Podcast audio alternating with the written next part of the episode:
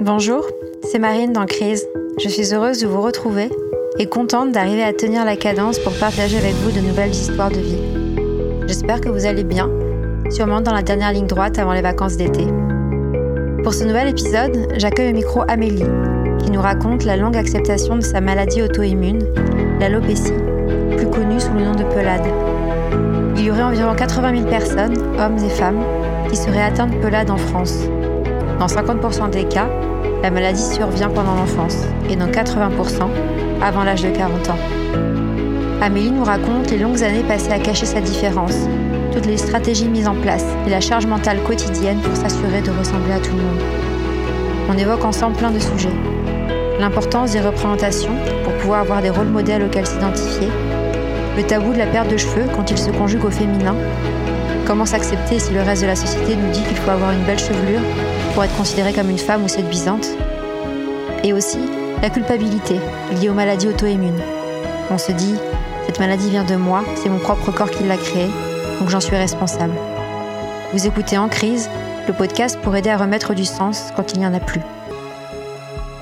Pour ce nouvel épisode d'En crise, je suis heureuse d'accueillir Amélie. Bonjour Amélie. Bonjour Marine. Pour commencer, pour ceux qui ne te connaissent pas encore, est-ce que tu peux nous dire un petit peu qui tu es? Oui, je m'appelle euh, Amélie, j'ai 30 ans. Euh, je suis née à Tours et j'habite euh, depuis plusieurs années à Paris. Aujourd'hui, je suis scénariste en audiovisuel, traductrice aussi, et, je suis consultante parfois sur des projets de fiction.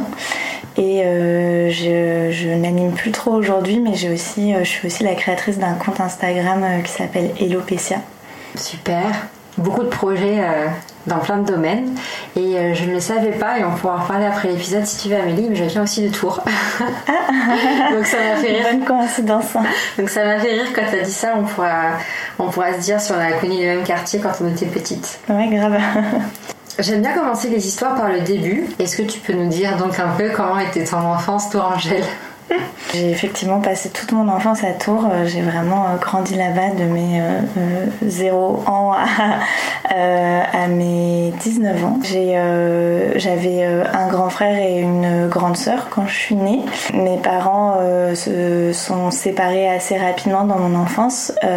du coup, je crois que j'avais 4 ans à peu près quand ils sont divorcés. Principalement grandi avec ma mère. Enfin, au début, j'avais un peu ce truc assez classique de garde partagée et tout ça. J'ai plus grandi avec ma mère.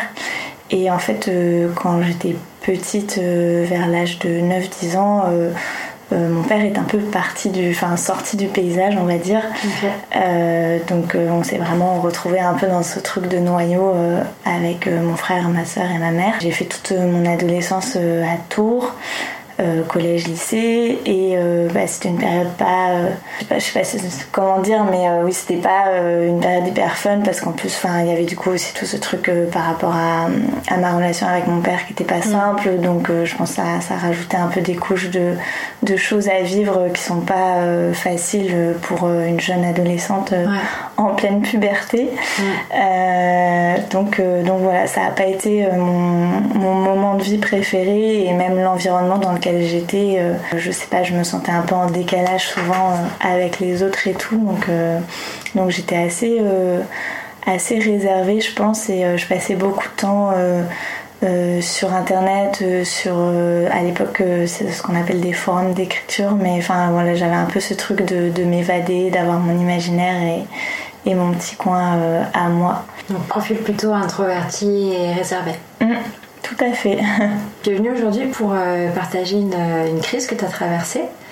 Je te laisse choisir à partir euh, de quel moment tu veux la faire commencer dans ton histoire. Du coup, euh, moi j'ai ce qu'on appelle une pelade, qui est une maladie auto-immune qui, qui déclenche de l'alopécie. l'alopécie, c'est le terme assez général qu'on emploie pour désigner la perte de cheveux. Et du coup, il y a plusieurs types d'alopécie. Euh, et moi, il se trouve, enfin, donc euh, la, forme d'alopécie que j'ai euh, s'appelle la pelade, vu que c'est lié à une maladie auto-immune que mon propre corps déclenche du coup. et en fait, ça, ça a commencé très tôt dans ma vie, mais pour moi, je dirais que ça a réellement commencé au moment du collège, vers l'âge de 11-12 ans parce qu'en fait c'est un peu le moment où je me suis rendu compte que j'avais cette différence. du coup moi en fait il y a plusieurs stades à la pelade. On peut perdre ses cheveux par plaque, donc ça donne un peu des petits trous dans les cheveux quoi. Mmh. on peut perdre l'intégralité de sa chevelure et devenir chauve et euh, on peut euh, perdre l'intégralité de sa pilosité. Et donc là, euh, ça peut toucher aussi les cheveux, mais les cils, les sourcils, les poils du corps, tout ça. et moi, à l'adolescence, j'avais une pelade par plaque, donc j'avais juste entre guillemets des trous dans les cheveux, mais j'arrivais à le cacher. Enfin, j'avais assez de cheveux pour le cacher. Tu dis au collège que tu euh, commences à avoir des, comme des trous, donc une pelade par plaque. À quel moment tu t'en es rendu compte que tu perdais tes cheveux? Et j'imagine que tu passes un peu par un peu de la peur ou tu comprends pas la première fois que tu t'en rends compte? Bah en fait, c'est toujours un peu compliqué pour moi de, de, répondre à ces questions parce que j'ai un peu l'impression d'avoir euh, oublié. Mais euh, j'ai l'impression que moi, le, jour où j'ai euh, conscientisé qu'il y avait ce, ce truc-là, c'était plutôt au moment du début du collège. Et je pense que c'est le moment où c'est peut-être revenu parce que parfois il y a des phases aussi dans toute maladie auto-immune. c'est un peu par poussée que, que la maladie euh, se déclenche et, tout ça, donc ça fait un peu euh, le yo-yo. Et je me dis peut-être que ma pelade, elle a un peu sommeillé euh, pendant plusieurs années et au collège, elle, a elle est réapparue. Ou en tout cas, je me suis rendu compte qu'elle était vraiment présente parce que c'est un âge où on fait plus attention et tout ça. Et du coup, je me rappelle pas du moment de la découverte. Mais je pense que j'ai eu un peu ce truc de euh, je me rends compte que j'ai ça parce que je vois que les autres ne l'ont pas. Hmm. Et moi, par exemple, euh, au début du collège, j'avais euh, notamment une plaque de pelade au, au, niveau de la nuque euh, qui fait que j'aimais pas euh, m'attacher les cheveux parce qu'en fait il me manquait un peu euh, tout ce qu'on appelle des bébés cheveux mm. qui retombent un peu là quand on se fait des queues de cheval ou des chignons et tout ça. Qui fait que j'avais une implantation des cheveux qui commençait très haut sur la nuque. Et je me suis rendu compte qu'il y avait que moi qui avait ça enfin que c'est pas un truc courant. Et après je me rappelle qu'avec ma mère on a quand même fait des rendez-vous chez le dermato et tout ça à cette époque là je me rappelle pas précisément du moment où euh, un médecin m'a dit euh, vous avez une pelade euh, et c'est si c'est ça. Parce que moi je me rappelais plutôt avoir continué à chercher des informations et c'est comme si je savais déjà ce que j'avais. Enfin, donc donc c'est un peu flou. Euh. Et au lycée, euh, j'ai commencé euh, à vraiment me renseigner sur le sujet. Et notamment avec ma mère, on avait trouvé un, centre dermatologique à Paris qui est spécialisé dans les problèmes de cuir chevelu et tout ça. Et du coup, on avait pris rendez-vous à ce centre parce que euh, ça avait l'air d'être des experts euh, en, cheveux. Enfin, il y a des experts, donc ils ont forcément euh, des réponses à m'apporter et une solution à mon problème. Et ça, ça a été un peu un des moments difficiles à traverser là-dedans parce que du coup, bah, on est allé à ce rendez-vous, on est monté à Paris du coup et tout. Le médecin, le dermato m'a juste dit, bah oui, effectivement, vous avez une pelade par plaque, il n'y a pas vraiment de solution, vous avez de la chance parce que ça repousse quand même de temps en temps et tout ce qu'on a, c'est des crèmes à base de corticostéroïdes ou des choses comme ça, euh, ce qui était déjà des traitements que moi j'avais.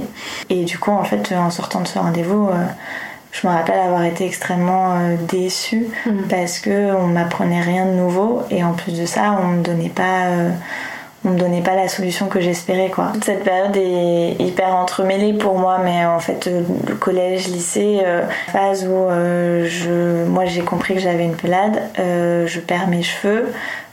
ça repousse de temps en temps, mais ça n'empêche que ça continue de tomber. Se développe chez moi vraiment cette peur que, que les autres remarquent ce, cette maladie, quoi. Enfin, mm. Euh, à cette époque-là, je me dis mais euh, faut pas que ça se voit. Euh, je perds mes cheveux, mais je vais faire tout pour le cacher. Ce qui alimente aussi ce truc un peu réservé et tout que j'avais, c'est parce que vraiment il y avait une énorme charge mentale que je m'imposais de faire en sorte que ça ne se sache pas et que ça ne se voit pas. Tous les trucs un peu spontanés qu'on peut faire quand on est jeune, enfin, étaient un peu coupés parce que c'était réfléchi en mais là euh, si je fais, euh, par exemple, euh, si je participe à ce jeu sportif et que je bouge un peu trop, mes cheveux risquent de se soulever et mm. donc on va voir qu'il m'en manque. mais là, si je sors alors qu'il y a énormément de vent, je vais pas pouvoir maîtriser ce qui va se passer. Il y avait tous les trucs de genre la piscine. Enfin voilà, c'est des choses les plus anodines aux choses un peu plus enfin pas événementialisées, mais des trucs qui arrivent moins souvent. Mais en tout cas, tout était un peu passé sous le prisme de comment faire pour pas que ça se voit quoi. Hmm. Une source de stress. Ouais, du coup. Et ce qui est super, c'est que bah, qui dit maladie auto-immune dit qu'on te dit souvent que c'est lié euh, au stress, euh, que euh, alors il y a plein de théories à ce niveau-là euh, et il n'y a pas forcément d'études scientifiques qui euh, viennent valider toutes les théories donc on ne sait jamais trop. Mais en tout cas c'est vrai que c'est souvent associé au stress. Parfois ça peut être associé aussi à avoir été déclenché par un choc un trauma ou ce genre de choses. Mm. mais en tout cas ce, truc du stress on te le ressort beaucoup. Et moi, je me rappelle que, euh, que ce soit les médecins ou même euh, je sais pas, par exemple, quand j'allais encore euh, chez le coiffeur ou ce genre de choses, euh, il y avait souvent cette question de Ah, mais vous perdez vos cheveux, c'est parce que vous êtes stressé et tout.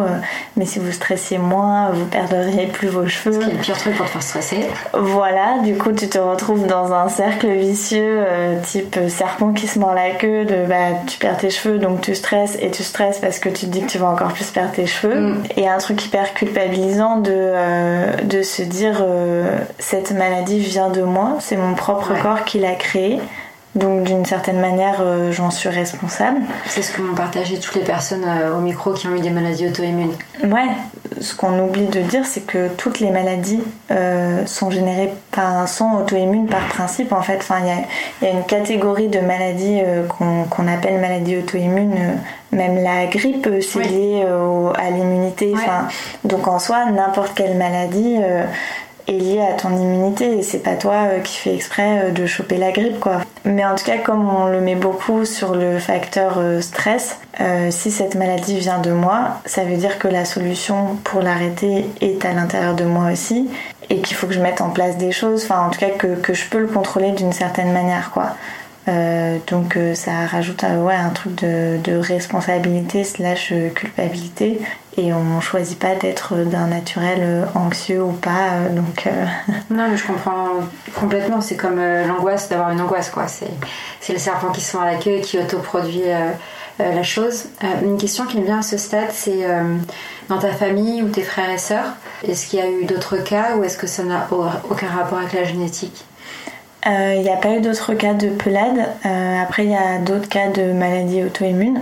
Euh, ou maladie inflammatoire, maladie chronique. Mais euh, moi, j'ai jamais, enfin, je connais pas de personne dans ma famille qui a une pelade.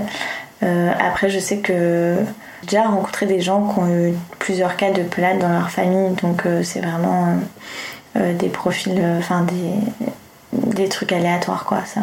Ok.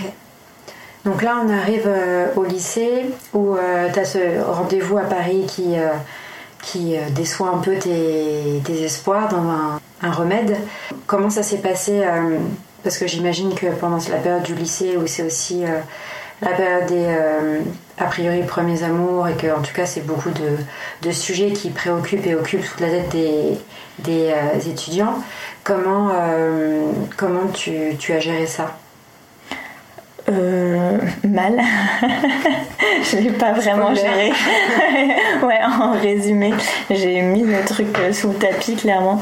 Euh, non, mais enfin. Et à ce stade, tu avais encore euh, tes cheveux que tu cachais, donc ouais. les gens ne savaient pas, c'est ça? Ouais. Et du coup, j'avais un truc assez particulier, enfin un rapport assez particulier à ça parce que du coup les gens ne le voyaient pas, hmm. euh, donc je ne pouvais que euh, imaginer leur potentielle réaction. Et pour moi elle, était forcément négative. pour moi la réaction c'était forcément euh, le dégoût, le rejet ou ce genre de choses, ou la moquerie, enfin bref, pas de truc sympa en tout cas. Donc j'imaginais ça ça se trouve euh, pas du tout. Enfin, j'ai aucune idée de ce qui se serait passé si euh, je l'avais réellement montré ou dit euh, à des gens à ce moment-là. Et j'imaginais ça et ça venait nourrir une pensée, je pense, que j'avais à l'intérieur de moi. un peu un truc de tu n'es pas. aimable Ouais, tu n'es pas aimable tel que tu es, quoi. Et si les gens te voyait tel que tu étais, et là je parle du coup physiquement mais pas que, tu serais pas aimable. Pas clairement je conscientisais pas tout ça, mais en tout cas j'avais de, toute façon peur euh, de l'autre. Enfin, j'avais peur des autres de manière générale. Euh, mes relations euh, aux autres n'étaient pas sécurisées ou sécurisantes. Donc, donc voilà, j'avais très peur du rejet, notamment parce que c'est ancré dans mon histoire personnelle et familiale. Donc, donc comme j'ai eu ce truc-là aussi qui s'est un peu cassé chez moi à un moment de ma vie, forcément toute expérience que je vivais à l'adolescence qui venait nourrir ce truc du rejet, mm bah, euh, ça a rajouté une couche de euh, bah oui oui tu vois que tu n'es pas aimable parce que euh, telle personne ne veut pas manger avec toi ou telle personne ne veut pas être amie avec toi enfin du coup c'était ouais c'était un peu un, petit millefeuille qui se construisait petit à petit. Et à l'époque j'avais pas encore fait l'étape de déconstruire tout ça. Donc moi toutes ces pensées là elles venaient juste nourrir ce que j'imaginais quoi de, de moi-même et tout ça disons que ça me remplissait pas d'une énorme confiance en moi et euh, que l'idée euh, de euh, relationner avec quelqu'un, enfin j'avais des amis et tout, mais en tout cas l'idée de, sortir avec une autre personne de manière couple et tout, c'était plus flippant qu'autre chose sur plein de points du coup. Enfin il y avait un peu tout ça qui se mélangeait et j'allais pas vraiment vers ça. Et puis de toute façon, je pense que je me racontais aussi que que j'étais moins que j'étais moins jolie que, que mes copines. Enfin mon apparence ou la pelade se voyait pas. Euh, j'avais un peu ce truc de euh, je me sens pas aussi jolie que les autres filles, je me sens différente d'elles et du coup euh, bon à l'époque j'étais pas enfin je veux dire j'avais pas forcément réfléchi à vers qui moi j'étais attirée mmh. mais au lycée par défaut je me disais que je devais plaire aux garçons en tout cas euh, ce qui a un peu changé après. Mais euh, il y avait ce truc de oui, bah, les garçons, s'ils doivent choisir euh, entre moi ou une autre fille, ce sera pas moi, quoi. Et comment s'est passé Donc, tu nous disais que tu avais quitté Tours à, à 19 ans. Mm-hmm. Comment s'est passé le départ, l'émancipation d'Uni Du coup, moi en plus, j'ai fait une bonne émancipation parce que j'ai quitté Tours euh, pour aller vivre à Montréal, euh, au Canada. Trop chouette. Euh, ouais, c'était très cool et j'y partais pour trois ans d'études en fait. Je suis partie faire l'équivalent d'une licence là-bas. Et à cette époque-là, alors c'était particulier parce que il y avait plusieurs choses qui se passaient pour moi, mais du point de vue de la pelade notamment, quand je suis arrivée à Montréal, je me rappelle ma première année, j'étais euh, dans une phase de, chute euh, assez importante. Je perdais beaucoup mes cheveux, j'avais des grosses plaques euh, chauves qui n'arrêtaient pas de s'étendre. Et du coup, c'était un peu la panique à ce niveau-là. Mm.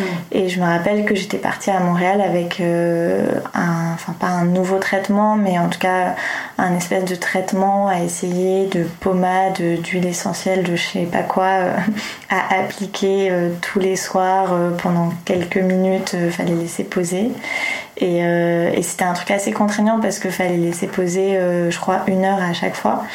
Et je me rappelle très bien de mes trois premiers mois à Montréal, je pense, où ma vie sociale était un peu rythmée mm. par ce truc de euh, non, ce soir je peux pas parce que il faut que mm. j'aille me doucher mm. et, faire poser. Enfin, je le disais pas du coup, mais en tout cas, moi je savais qu'il fallait que je rentre chez moi pour prendre une douche, pour faire poser mon truc. Donc c'était assez relou. Euh, et, Montréal, c'est une ville très venteuse. Euh, on dirait pas comme ça, mais notamment dans les métros, il y a beaucoup de courants d'air. Donc euh, c'était un peu la panique à ce niveau-là parce que bah, j'avais toujours peur que ça se voit. Et en même temps, comme c'est une ville où il fait froid, j'ai vite euh, découvert euh, le bonheur de pouvoir porter un bonnet euh, en toutes circonstances.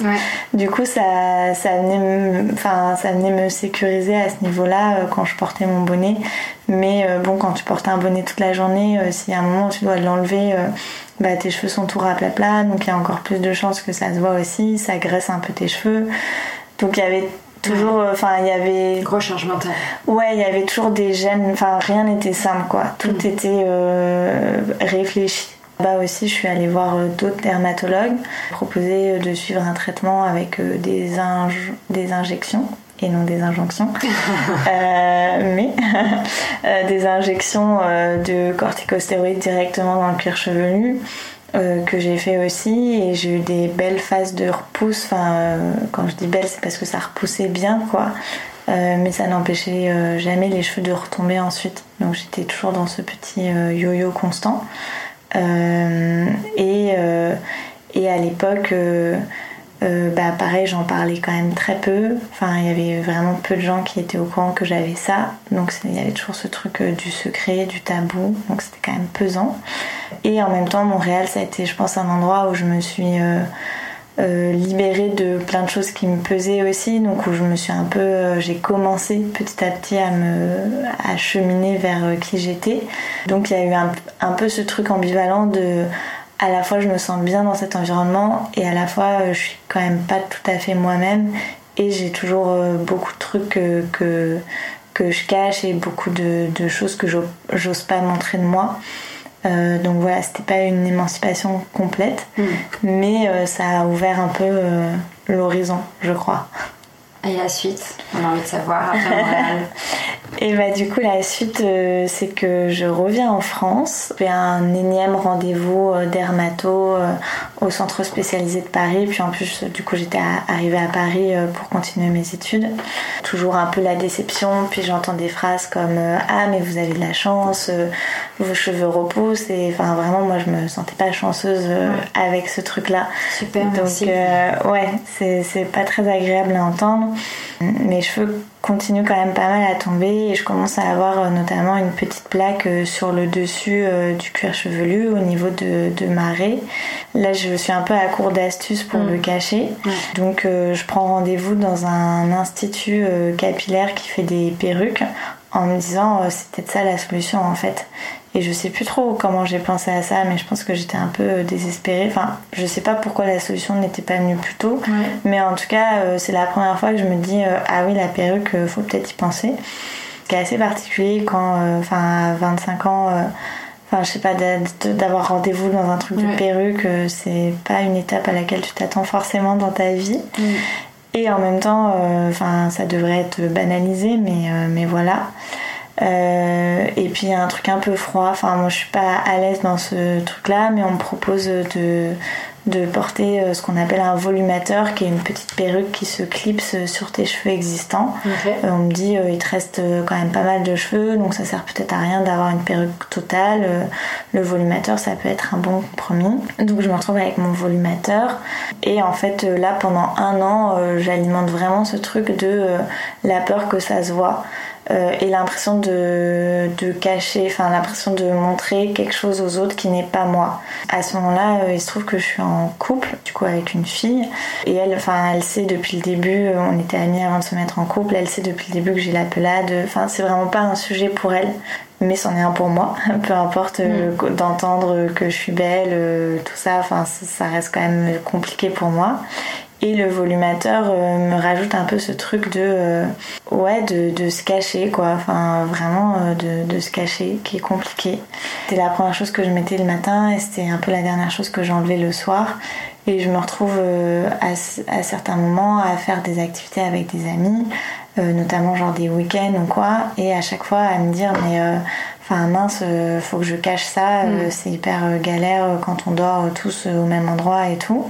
Ken, je finis par me dire mais faut peut-être enfin faut peut-être que je leur dise en fait ça, fait ça fait 10 ans en plus c'était mes amis du lycée donc c'est mm. des gens qui me connaissent depuis longtemps.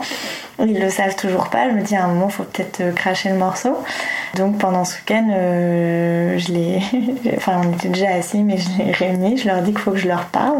Du coup je leur parle de ça enfin je leur dis que voilà j'ai une pelade qu'actuellement je porte une perruque et que et que c'est compliqué pour moi à gérer mais que j'aimerais bien ne pas m'inquiéter qu'ils le voient, de pouvoir euh, ne pas forcément porter ma perruque euh, tout le temps quoi. Enfin en tout cas que si c'est pas la première chose que je fais le matin, euh, c'est pas grave bah pas de souci en fait pour enfin là t'as vu les réactions. Ouais et eux en fait c'est euh, enfin c'est pas que c'est un non sujet mais presque quoi. Et eux ils sont curieux enfin ils sont un peu je pense euh, désolés pour moi parce que euh, ils voient que c'est lourd à porter que tout ça donc c'est plus beaucoup d'empathie. Mais voilà c'est pas un sujet pour eux ça change rien. Et ça je pense que je le je m'en rends compte encore plus le lendemain matin. Je me lève et que je mets pas la perruque. Je descends dans la cuisine avec mes cheveux pas très bien coiffée et je pense que j'avais du coup une plaque sur le dessus qui se voyait bien. et on me dit bonjour et c'est tout quoi. Et il n'y a pas de regard qui s'attarde, il n'y a pas de remarques, il n'y a pas de blague. Enfin, en même temps, ça aurait été un peu trop rapide peut-être. Euh, parce que c'est des gros blagueurs, donc c'est pour ça, on sait jamais. Mais du coup, voilà, je me rends compte que euh, leur regard sur moi ne change pas. Et je pense que c'est là que ça commence à faire germer une, une, graine dans mon esprit de. Euh, en fait, pourquoi moi j'ai un regard si dur là-dessus? Parce que les gens qui le savent et qui le voient, c'est pas un sujet pour eux. Et ils me regardent pas avec un air de dégoût ou quoi à chaque fois qu'ils me voient comme ça. Donc pourquoi moi quand je me vois dans le miroir, euh, je trouve ça euh, si moche, euh, enfin voilà, pourquoi j'ai une relation si compliquée avec ça? Donc ça ça commence à germer. Et en parallèle de ça, je vois un court métrage d'animation qui s'appelle La chute de Maya Gering, qui parle euh, d'une autre forme d'alopécie qui touche pas mal de femmes euh, et qui dont on parle pas du coup. Elle parle de ça et elle parle notamment du tabou euh, de la perte de cheveux quand ça se conjugue au féminin. Ouais. La moitié des hommes perdent leurs cheveux. Bah c'est pas un sujet. Bah tout à fait. Là je, je, vois ce truc et là ça fait vraiment un déclic en fait et je me dis ah mais c'est pour ça. Enfin outre le fait que je le vive mal, il y a aussi rien qui est fait euh, dans la société pour euh, que je le vive bien en fait. Et forcément que je peux pas m'accepter si euh, le reste de la société me dit qu'il faut avoir une belle chevelure pour être considérée comme une femme, pour être séduisante, pour ceci, pour cela. Et ouais, et ça vraiment c'est là c'est même plus une graine qui germe, c'est ça, ça s'implante quoi. Enfin, c'est un baobab. Ouais. et, et, non ouais, un peu ce truc de révélation, de prendre conscience de, de, de cette chose là. Je pense que ça commence à me donner l'envie que moi, mon regard sur moi-même change, mais aussi qu'il se passe des choses à une échelle plus large que, que ma petite personne. Quoi. Là, on en arrive euh, à un stade où euh, je suis en deuxième année de master, j'ai un projet de documentaire à proposer et euh, je me décide à faire, enfin à parler de l'alopécie. Chez les femmes, sans dire que ça me concerne au début, parce que bon, chaque chose en son temps. Oui, ok, j'ai pris conscience d'eux, mais je suis pas, quand même pas prête à euh, ce que euh, tout le monde soit au courant et je suis euh, toujours assez pudique, réservée. Et, enfin, ça me stresse quand même encore beaucoup. Mais, mais j'en parle notamment avec ma prof et. À un moment, elle me dit, mais en fait, à elle, je finis par lui dire que ça me concerne aussi. Et elle me dit mais c'est ça qu'on veut voir dans votre projet. Enfin c'est ça qui est intéressant, c'est votre parcours, c'est votre euh, ressenti vis-à-vis de ça. Et moi quand elle me dit ça, je fais genre ah ça m'arrange vraiment pas. mais montrez, parlez de moi. Quelle horreur. ouais j'en étais un peu là euh, à l'époque, mais aussi dans ce cadre de dans le cadre de ce projet, je, commence à faire des recherches et euh, je rencontre une femme qui a un salon de prothèses capillaires à Bordeaux euh, qui s'appelle Laetitia, qui est elle-même euh, atteinte de pelade totale, donc qui a plus tout cheveux, qu'on échange un peu euh, pour mes recherches. Et en fait, elle me raconte bah, son parcours, mais aussi les clientes qu'elle voit passer dans son salon et des histoires, notamment d'une jeune adolescente qui a perdu tous ses cheveux et qu'ose pas retourner au lycée à cause de ça. C'est là où le truc me dépasse un peu et où je me dis, mais en fait, oui, il faut Enfin, faut agir en fait parce que c'est pas possible euh, aujourd'hui. Euh, là, on est en 2019, mais c'est pas possible qu'en 2019 euh, il y ait encore des jeunes filles qui perdent leurs cheveux et qui en souffrent au point de pas oser sortir de chez elles. Genre je me dis moi tout ce que je me suis infligé par rapport à ça, je le souhaite à personne et du coup je ressens vraiment l'envie de, de, faire quelque chose quoi. Et du coup, ce qui m'amène à créer un compte sur les réseaux sociaux qui s'appelle Elopecia où là, bah, il y a plus euh, plus de question de parler ou pas de moi parce que du coup euh, dès le premier poste je, mets une photo de moi avec mes plaques de pelade apparentes. C'est une grosse étape pour moi parce que jamais jamais montré ça mon entourage proche et c'est tout. Et au début, je me dis oui, ça va être un compte pour les personnes concernées, ce sera un peu confidentiel, personne n'est obligé de savoir que j'ai cette activité-là. Euh, sauf qu'en fait, ça prend un peu de l'ampleur, enfin ça me dépasse assez rapidement. Et je me dis, mais en fait, Amélie, tu fais pas ça pour continuer à te cacher. Enfin, sinon, euh, ça sert à rien. Tu fais ça pour assumer que tu as une pelade, le dire et montrer que c'est pas grave. Donc, à un moment, il va falloir que tu assumes que tu as une pelade et le dire. Du coup, je partage aussi mon compte sur mes réseaux sociaux personnels en expliquant ce que j'ai, en expliquant ma démarche et tout ça. Je me prends un peu une vague d'amour euh, et de gentillesse et de soutien euh, dans ma démarche que j'attendais, enfin que j'aurais même pas imaginé. Euh, voilà. Il est temps que ça sorte quoi. Enfin, il est temps que je le dise et que j'ose me montrer telle que je suis. Et du coup, bah ça c'est vraiment Enfin, c'est pas la première étape parce qu'il y a eu les graines de semer avant, mais c'est vraiment le moment où je me dis euh, on arrête euh, de faire semblant quoi et on se montre euh, tel qu'on est. Et de pouvoir incarner le message que tu veux faire passer aux, plus jeunes qui, qui connaissent la même maladie et de leur dire qu'elles sont pas à se cacher. Mm. Bah oui, c'est ça. Enfin, je me dis, mais euh, moi, j'ai jamais eu de représentation euh, positive de, de, ça, de la perte de cheveux. Euh, tout ce que je voyais quand j'étais adolescente sur Google Images, c'était des images un peu sombres, enfin voilà, des trucs un peu glauques de, de, gens qui vont vraiment pas bien. ce que je comprends, mais juste, enfin voilà, ça fait un peu flipper quand tu cherches pelade sur internet en 2000, je sais pas, 2009, 2010. Mm. oui, moi je veux un truc, euh, un truc joli, un truc esthétique. Euh, je veux mettre des photos de moi euh, où c'est pas grave si moi je me sens pas belle parce que j'en étais pas encore non plus à un stade d'acceptation totale clairement quand j'ai commencé le projet. Mais en tout cas, des photos qui ont un sens esthétique qui me fait me dire c'est pas horrible à regarder quoi ce que, ce que je propose. Et, et, qui me permettent de me détacher un peu de moi-même à ce niveau-là aussi quoi et de mon image c'était une grosse, grosse étape.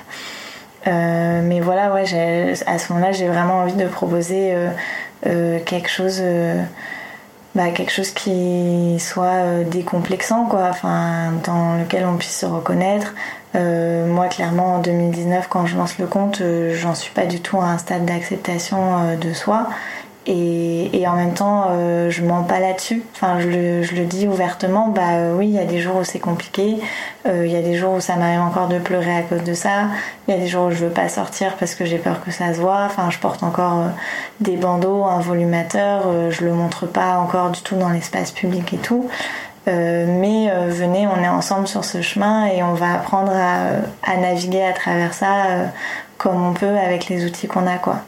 Ouais, et c'est hyper important ce que tu dis sur euh, l'importance des représentations justement.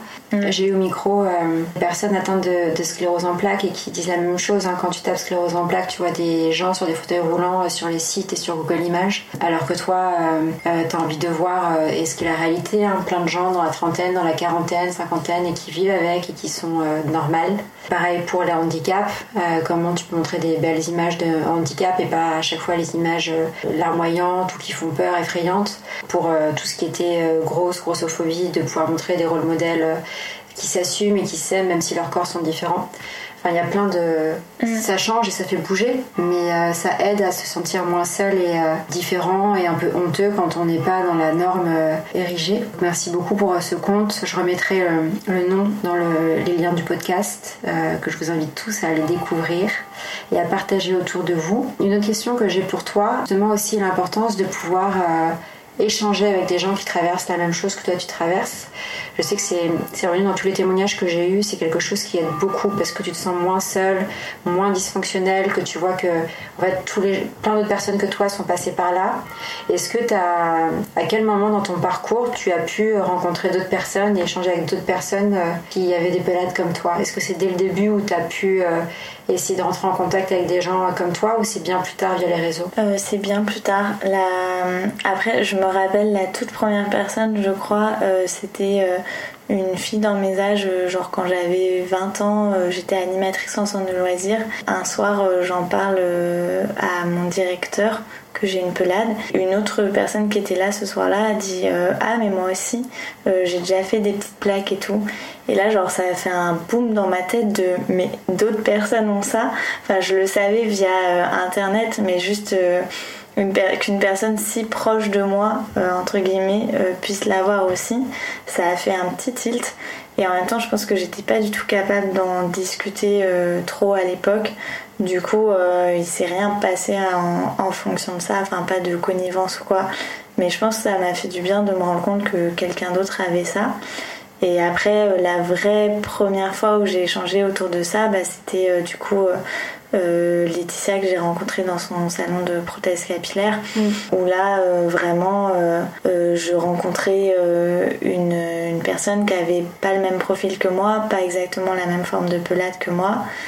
Et en même temps, on se retrouvait sur tellement de choses dans nos, dans nos parcours, dans nos émotions, dans, dans les stratégies mises en mm. place et tout. Et dans le rapport à la maladie auto-immune que, que, je te disais tout à l'heure, le stress, la culpabilité, tout ça. Mm.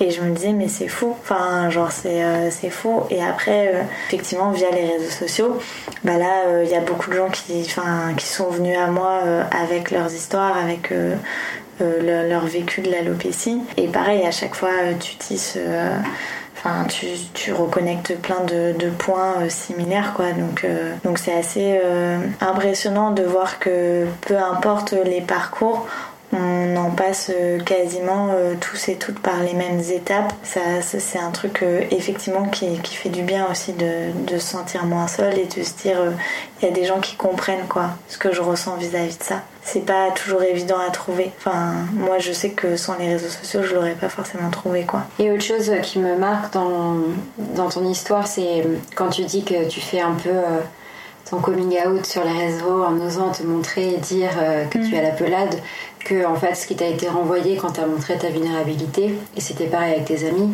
ça a été de l'amour. Mm.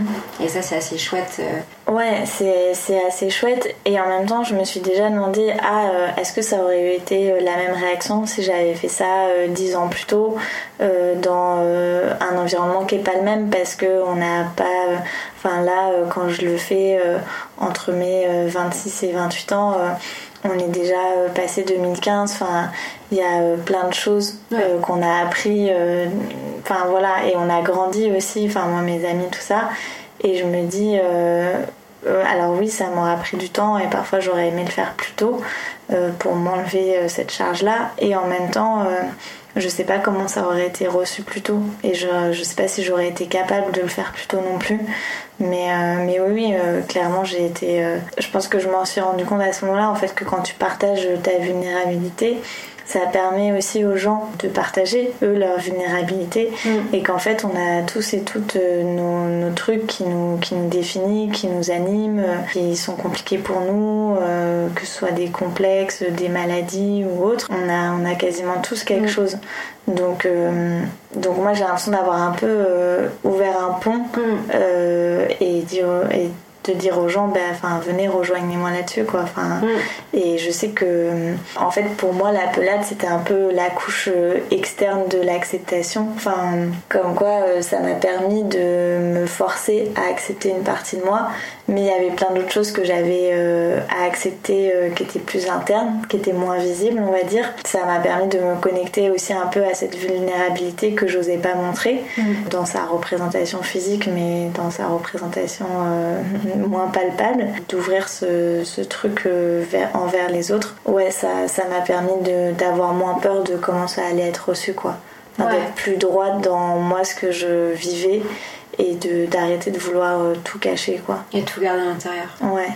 Mais en t'écoutant, et euh, parce que je, le vois et je le constate à chaque fois, en fait, je rêve d'un monde où ce qu'il faudrait qu'on fasse, c'est qu'à chaque fois qu'on rencontre de nouvelles personnes, ou je sais pas, t'arrives dans une entreprise, en fait, tout le monde autour de la table raconte une vulnérabilité. Et je trouve que du coup, on fait tomber les masques qu'on porte tous tous les jours de euh, super fort qui réussit tout, zéro doute, euh, zéro angoisse, euh, tout roule. alors qu'en fait, on a tous nos vulnérabilités et que ça nous rend tous plus humains. Et comme tu le dis, en plus, c'est qu'à partir du moment où tu as ouvert, euh, j'ai perdu le mot, les vannes. voilà, merci. Je faisais le geste avec la main. à partir du moment où tu as ouvert les vannes, bah, du coup, ça, ça crée un peu une safe place avec beaucoup plus d'empathie, de bienveillance, même si le mot est galvaudé, parce qu'on se connecte à l'humanité derrière le masque social, mm. qui nous fait beaucoup de mal d'ailleurs. Euh, parce qu'à chaque fois, du coup, on se retrouve avec l'impression qu'on est les seuls à pas y arriver, on est les seuls pour qui c'est dur, alors que non. mais c'est à cause de ce fichu masque social. Donc euh, je trouve ça super quand tu rencontres une personne de raconte-moi une vulnérabilité, je t'ai raconté une vulnérabilité. Bah, c'est un peu, enfin c'est un cercle vertueux pour le coup qui se met en place quand, quand on est honnête sur ces choses-là. Après, euh, enfin j'ai bien conscience que c'est pas euh, aussi à la portée de tout le monde et que si les gens n'ont enfin, ne réussissent pas à être vulnérables ou quoi, c'est aussi pour plein de raisons euh, qui leur appartiennent et qui les ont façonnés quoi, dans leur parcours de vie. Mais c'est vrai que parfois il y a des gens, euh, un peu dur enfin, de, de carapace et tout, et t'as envie de leur faire un mm. gros câlin et de leur dire mais ça va aller. Mm. Alors oui, évidemment, je ne veux pas rajouter une injonction sur Non, non, euh, je, je, bien compris. Non, mais, Tu, as, tu, as, raison, c'est vrai. Mais je pense que c'est hyper dur de, de sauter le pas. Pour ceux qui, qui y arrivent, je, je vous le dis, en tout cas, la pense, c'est que bah, ça fait beaucoup de bien. Et qu'on s'imagine à chaque fois des réactions comme ce que tu racontais, euh, horribles, mhm. négatives forcément, et qu'en fait, quand on arrive à, oser s'ouvrir, d'ailleurs parfois euh, les moments où tu le fais, tu es un peu obligé et contraint, t'as plus le choix, ça, ça déborde, mais qu'en fait, euh, si tu apprends aussi à le faire dans le quotidien et pas juste dans les moments où ça déborde tellement, bah, tu te rends compte qu'en fait c'est un cadeau que tu te fais à toi aussi. Mais je sais qu'il faut du temps et que, et que c'est pas simple. Euh, quand tu dis euh, ça ça, ça fait écho parce que je sais que toutes les étapes que j'ai pu passer euh, sur chemin d'acceptation ou même de vie ou quoi, ça a été un peu parfois parce que je suis acculée dans quelque chose qui me convient plus.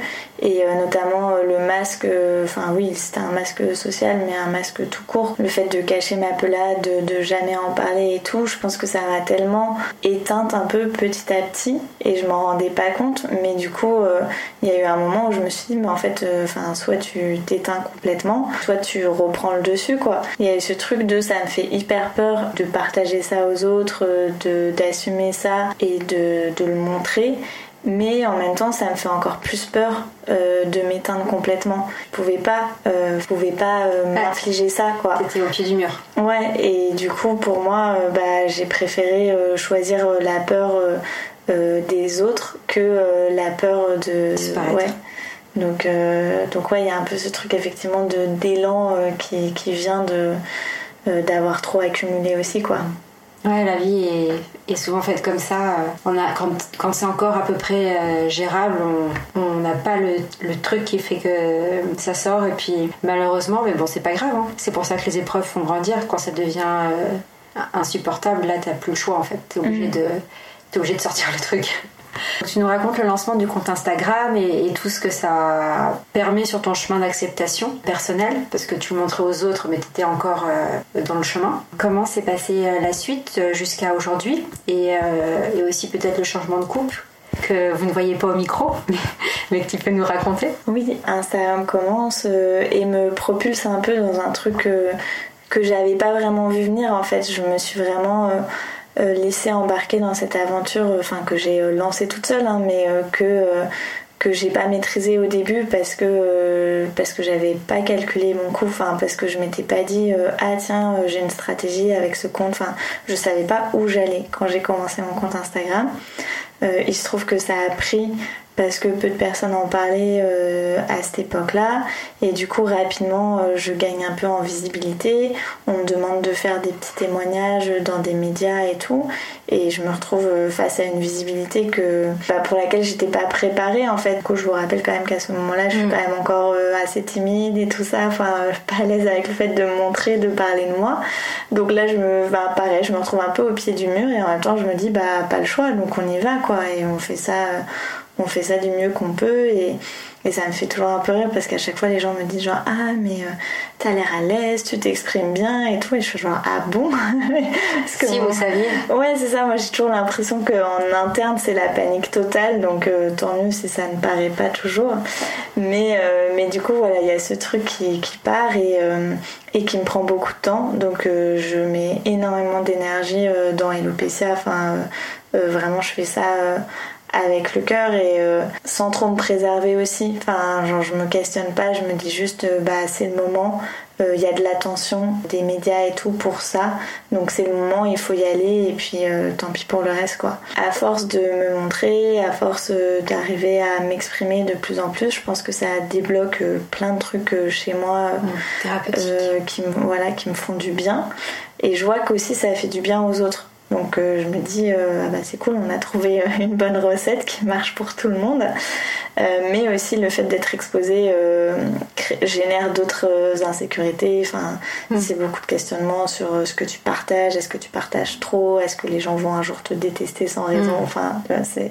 on se retrouve aussi peu de temps après confiné, tout ça. Enfin, mm. c'est l'année Covid 2020. Moi, j'étais arrivée à une phase de cheveux, enfin de pelade où euh, j'avais pas mal de repousses. Pour la première fois à la sortie du confinement, euh, du premier confinement en mai 2020, euh, je me fais une coupe de cheveux, genre j'avais une petite frange, les cheveux mi-longs, et j'arrive en fait pour la première fois à ressortir sans mes bandeaux, sans tout ça. Enfin, j'ai assez de cheveux pour tout cacher.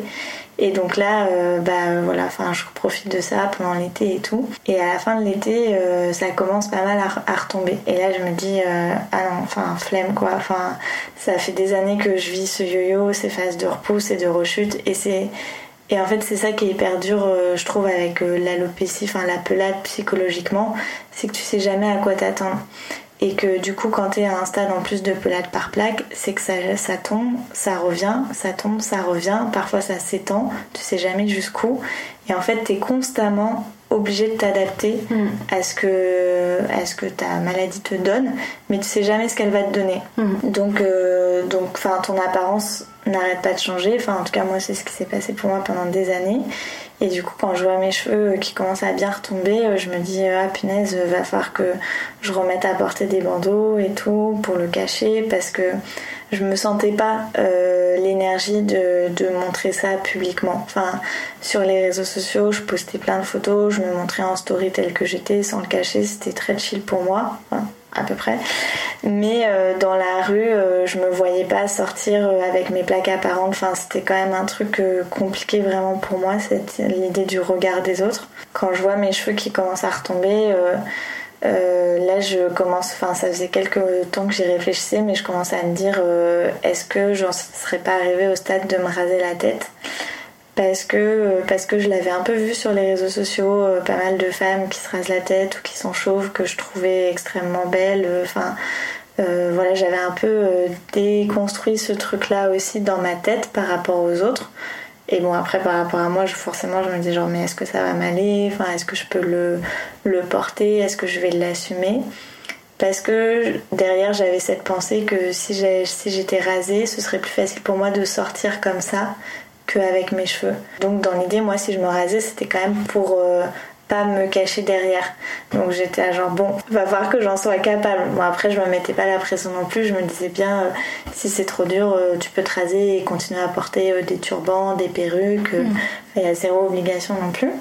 Mais en tout cas, c'était un peu le challenge euh, personnel que je m'étais fixé. C'était plus qu'un challenge parce que tu avais passé des années et des années à vouloir euh, masquer euh, la perte de cheveux et là tu enlevais tout d'un coup. Donc c'était plus qu'un gros challenge. Ouais, ouais, non, mais il y avait euh, clairement, il y avait plein de choses qui se passaient dans ma tête en lien avec ça. Euh, je me rappelle que parfois je faisais des tests, euh, enfin, genre j'essayais de photoshopper mes cheveux pour voir ce que ça donnerait à peu près sans cheveux, mais bon, ça c'était pas très concluant parce que je suis pas graphiste.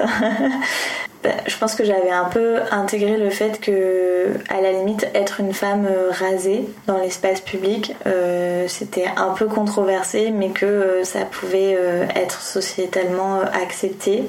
Donc pour moi, c'était plus facile l'idée de me montrer rasée que de me montrer avec des trous dans les cheveux. Euh, sauf qu'en fait, une fois rasée, j'allais forcément avoir des trous dans les cheveux aussi. Mais, euh, bref, il y avait un peu ce truc de euh, ce sera plus facile. les gens vont peut-être croire que c'est un style alors que si juste il me manque des cheveux. Enfin bref.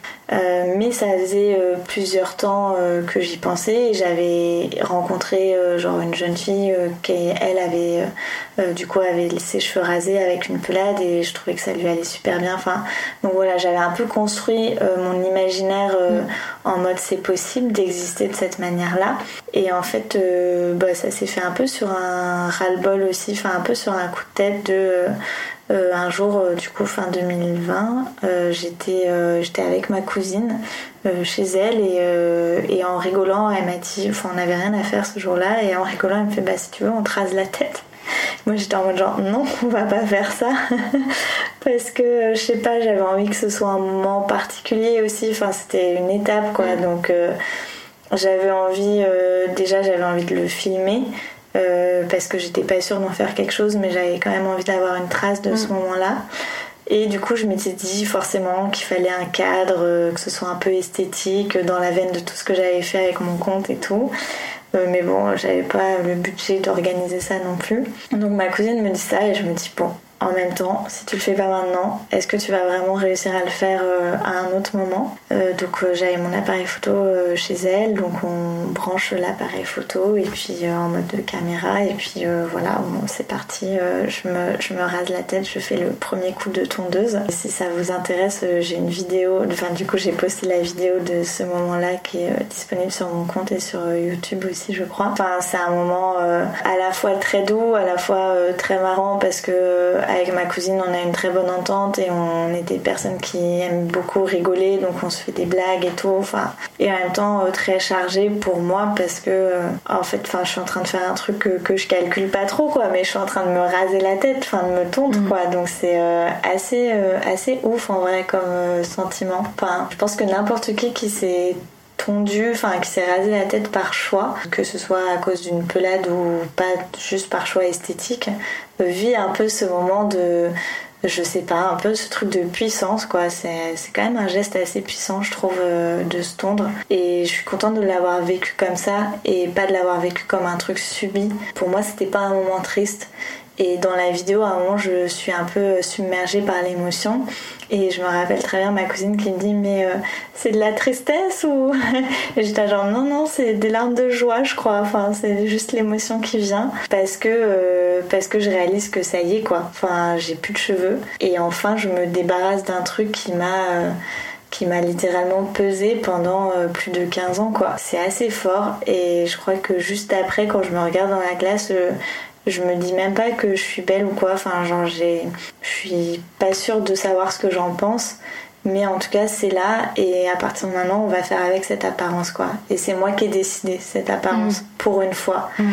Et je pense que c'est ça qui m'a aidé euh, dans, cette, dans l'acceptation de cette nouvelle apparence. C'était parce que euh, j'ai plus à me demander euh, ce que je ressens par rapport à la pelade ou quoi à ce moment-là. C'est juste ah euh, là je me retrouve face à moi-même. Ça va bouger, mais en tout cas euh, j'ai choisi quoi d'avoir cette apparence. Non, la charge symbolique est hyper forte, effectivement, de enfin, tout le symbole des cheveux et, tout le symbole que ça a revêt pour toi. De, ça a été pendant des années eux qui contrôlaient, qui décidaient, et là tu reprends le pouvoir c'est toi qui décides de ton apparence et quels que soient, quels que soient les cheveux que tu as euh, pendant la période. Ça se voyait, enfin du coup ça, ça faisait un peu un effet map monde parce que euh, ouais on a beaucoup euh, j'aime bien la métaphore rigolé de ça avec mes amis mais parce que du coup bah, j'avais ma pelade donc en fait j'étais rasée mais il y avait des endroits où j'étais complètement chauve et lisse.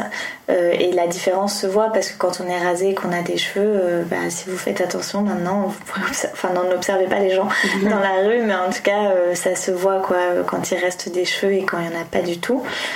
donc moi ça faisait les deux et ça faisait un peu des dessins sur mon crâne et, et c'était marrant, enfin c'était assez esthétique au final, même si j'avoue que moi ça me stressait quand même beaucoup euh, de me dire mais qu'est-ce que les gens vont en penser? Enfin quand je me balade euh, du coup dans la rue et tout qu'est-ce que les gens vont en penser? Bon il se trouve que quand je me suis rasée euh, on était au mois de décembre donc je portais un bonnet en extérieur parce que j'ai découvert qu'il faisait froid quand on n'avait pas de cheveux mais du coup tout décembre janvier février je porte un bonnet en extérieur et je me pose pas la question du regard mais à un moment le printemps arrive et là je me dis bon bah tu te rappelles Amélie que tu t'étais dit que t'allais t'assumer si tu te rasais la tête? Bah, c'est maintenant. Du coup, bah, je commence euh, mes premières sorties euh, à découvert, on va dire. Et ouais, et là, je découvre bah, le regard des gens dans la rue qui n'ont pas l'habitude. Ça, j'avoue que c'est la partie euh, pas facile. C'est la partie où je suis contente d'avoir beaucoup travaillé sur moi pour réussir à, laisser passer beaucoup de choses. Mais, mais c'est vrai que c'est quand même pesant. Enfin, je découvre une autre chose, quoi. Genre, j'ai gagné en confort, mais c'est la contre partie Et euh, il y a juste des jours où j'ai envie de passer inaperçu en fait. Et quand tu as une différence qui est visible, bah tu peux pas trop passer inaperçu hmm. et les gens te regardent. Et c'est pas forcément des regards euh, négatifs ou méchants ou quoi, mais c'est juste les gens te regardent quoi. Euh, et, ça, c'est un peu fatigant. Mais en tout cas, euh, je pense que petit à petit, je prends un peu confiance en, moi, en cette apparence, en, le fait qu'elle me plaît aussi, cette nouvelle apparence. Et petit à petit aussi, mes cheveux euh, continuent de tomber. Et en fait, en un an à peu près, j'ai fini par perdre tous mes cheveux. donc je trouve ça assez marrant que... Depuis que tu es rase. Ouais, je trouve ça assez marrant que le jour où je décide de, me raser la tête, je finis par euh, évoluer vers une pelade totale au final. Parce que bah, là, ça fait maintenant deux ans, je crois, mais euh, euh, j'ai jamais eu de repousse depuis. Euh, donc maintenant, euh, ma pelade s'est stabilisée entre guillemets et j'ai encore, euh, enfin parfois j'ai des petits bébés cheveux qui sont présents, mais j'ai vraiment plus de grosses plaques de cheveux comme j'en avais avant. Donc j'ai vraiment tout perdu et ça s'est fait tout seul quoi. Mais ça m'a pas stressé de les perdre parce que du coup bah ça changeait pas grand chose. Juste à un moment j'avais plus qu'une tache de cheveux derrière et, les, gens me demandaient si je m'étais tatoué l'Australie ou des trucs comme ça. à chaque fois j'étais en mode mais non. Pour qui me prenez-vous? La fameuse map monde. oui, c'est ça. Vraiment, ça c'est un peu le un continent derrière mon crâne. Donc, euh, donc tu te retrouves avec des interactions un peu euh, bizarres, euh, avec des inconnus, un peu absurdes et parfois un peu gênantes. Mais, mais bon, ça fait partie malheureusement de encore une fois d'avoir une apparence qui sort du lot. Et aujourd'hui, bah, euh, quand on me demande si c'est par choix que je ressemble à ça, je suis toujours un peu en mode euh, alors oui, mais non, enfin c'est compliqué parce qu'à la fois j'ai choisi de me raser et à la fois aujourd'hui j'ai vraiment plus de cheveux donc euh, ça c'est pas un choix, mais actuellement je trouve ça confortable quoi. Enfin moi j'aime bien ne plus avoir de cheveux parce que fois je me dis ah si ça revenait demain, bah flemme quoi. J'aurais vraiment pas envie d'avoir à gérer ça à nouveau et l'apparence qui change. Et si tout revenait vraiment, je me poserais peut-être la question de est-ce que j'ai envie de les laisser repousser euh, assez longtemps pour avoir une coupe euh, décente quoi. Je crois que tant qu'il n'y a pas vraiment tout qui est là, euh, je suis pas sûre que je m'infligerais la repousse et, et la peur que ça retombe. Parce que je pense que même en ayant atteint un gros stade d'acceptation, quand les cheveux reviennent, je pense qu'il y a toujours un peu la peur que ça retombe, pas forcément parce que tu vas pas t'accepter ou quoi, mais en tout cas parce que ça te remet dans un mécanisme qui a été hyper chiant quoi. Ouais, qui prend beaucoup trop d'espace mental. Ouais. De gestion de. Ouais. De qu'est-ce que mes cheveux ont décidé de faire aujourd'hui. Mm. Merci beaucoup Amélie pour ton témoignage. Pour terminer, qu'est-ce que tu aurais envie de dire euh, peut-être aux, jeunes personnes qui, qui découvrent la maladie et qui sont encore dans la phase d'acceptation? Qu'est-ce que tu aurais envie de, leur dire comme euh, mot d'espoir, comme conseil, comme encouragement? Mais euh, je pense que c'est euh, toujours assez compliqué enfin actuellement même si on essaye de d'œuvrer pour faire en sorte que ce soit plus visible l'alopécie enfin moins un tabou et tout ça j'ai conscience qu'aujourd'hui encore c'est quand même très difficile pour n'importe qui de, perdre ses cheveux et d'être face à ça. À la fois, j'ai envie de montrer que ça peut aller, qu'on peut bien vivre en ayant une pelade, en ayant plus de cheveux, même quand on est une femme. Voilà, qu'il y a des parcours euh, euh, d'acceptation qui existent à ce niveau-là. Et à la fois, euh, c'est aussi un peu tout le travail que je faisais sur mon compte Instagram, mais euh, je veux pas forcer les gens vers l'acceptation. Enfin, il y a des gens qui n'ont pas envie de l'accepter parce que eux, tout ce qu'ils veulent, c'est retrouver leurs cheveux. Et c'est légitime aussi. Donc, euh, donc je pense qu'il faut vraiment s'écouter. Ça peut être cool quand même de déconstruire un peu le pourquoi on veut tant des cheveux et est-ce que à quel point c'est important pour nous ou pour la société ou pour machin je pense que ça soulage quand même un peu, que c'est important de, de s'entourer aussi, enfin que euh, la pelade c'est une maladie auto-immune qui touche principalement le physique, il n'y a pas d'autres conséquences sur la santé, mais par contre elle a un fort impact sur la santé mentale, mm. euh, elle peut amener beaucoup de souffrance, beaucoup de détresse psychologique et qu'il ne faut pas euh, rester isolé là-dedans, qu'il ne faut pas hésiter à aller voir un psychologue ou ce genre de choses parce que euh, parce que c'est dur en fait et il faut pas minimiser euh, euh, cette souffrance-là, je pense, parce que sinon c'est encore un cercle vicieux à nouveau. Être patient avec soi-même aussi dans ce processus, quoi, de savoir qu'il y a des hauts et des bas et qu'il y a des jours où ça ira par rapport à ça et d'autres non, et qu'en fait l'acceptation de soi, de toute façon, c'est un peu un cheminement de, de toute une vie sur plein d'aspects. Donc, donc ouais, la patience et la bienveillance envers soi-même. Merci beaucoup Amélie pour ton témoignage. Merci à toi de m'avoir reçu. Merci d'avoir écouté cet épisode de En crise, le podcast pour aider à remettre du sens quand il n'y en a plus. Vous pouvez retrouver les épisodes sur toutes les plateformes de podcast. Et si ce témoignage vous a plu, vous pouvez laisser 5 étoiles, cela aide beaucoup. Vous pouvez aussi vous abonner pour être prévenu lorsqu'un nouvel épisode sort. Et surtout, n'hésitez pas à m'écrire si vous souhaitez témoigner et partager une crise que vous avez traversée et à parler de ce podcast autour de vous. À bientôt!